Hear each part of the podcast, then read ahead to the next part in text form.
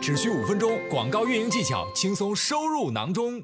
它的整个商品上有很多水果啊、蔬菜啊，包括它个产品的这个地上铺的这个地垫，也是一个小花园的形式。它是通过这个形式来把它的产品进入进行一个描述的。那我们对比，如果这个产品我没有放它的标题哈，它的标题是非常官方的，直接就描述了这个产品它是一个什么样的多大乘以多大的一个婴儿的什么样的用品。那这个标题跟整个帖子之间其实并不是直接 copy 它的标题，也并没有特别大的去直接呼应它标题里面的一些文字，而且采取了。怎样的一些形式呢？第一个呢，它是从 bullet point 里面找到了它的这个产品的特点。我觉得这个方式大家也可以去找，取代你直接看标题或者抄你的标题里面，你可以看一下你五点描述，因为我们五点描述一般都是描述我们产品的优势和特点。你的五点描述里面有没有直接可以去阐述，用这张图片很好阐述的一个特点？这是第一个。第二个，从 customer question 和 answer 中间，大家都知道我们的每个 listing 页面都会有卖家提问，这些卖家提问往往是代表卖家对这个产品的一些疑问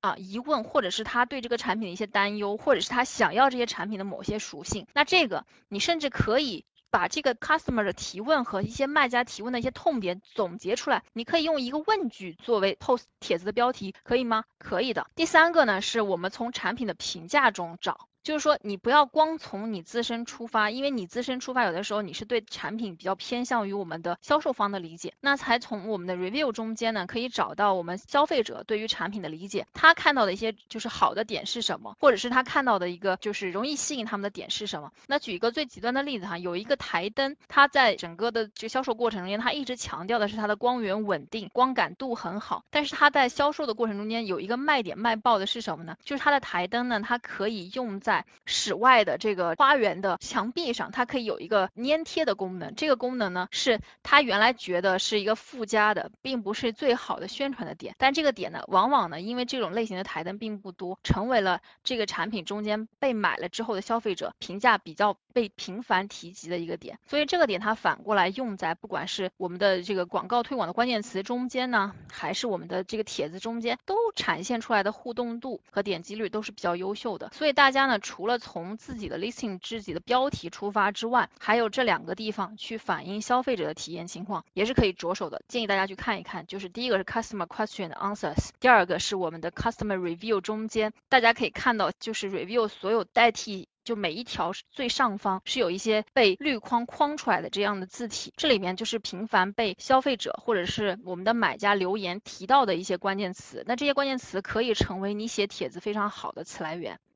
然后我们继续看一下第二个哈，post 与广告 asin 的选择，就是我刚才说的，我们的标题的写法呢，可以来源于我们，如果你有关联的 asin，你可以来源于这个 asin 详情的更多的详情页面，你也可以来源于这个 asin 的一些其他同类产品在其他社交媒体上点击率、点赞率比较高的那些标题怎么写的，你也可以去学习一下。那如果是说，在我们自己本身的这个自身的 asin 的信息出发呢，我更建议大家去参考来自我们的消费者的声音，多过于直接参考你认为的你的产品的优势和劣势。那第二个部分呢，就是我们广告的 asin 怎么选择哈。我们选择的是呢，其实是自己打广告的时候，我们为什么是这里要说用广告的 asin 去选呢？因为我们的广告的这个 asin 的信息啊，就是一般我们选择打广告的 asin 都是我们主推的 asin。那我们打广告，比如说商品推广的这样的 asin 呢，我们就有非常详细的各种各样的数据，我们是可以看到，OK，这个 asin 它哪些拥有比较好的点击和销售转化。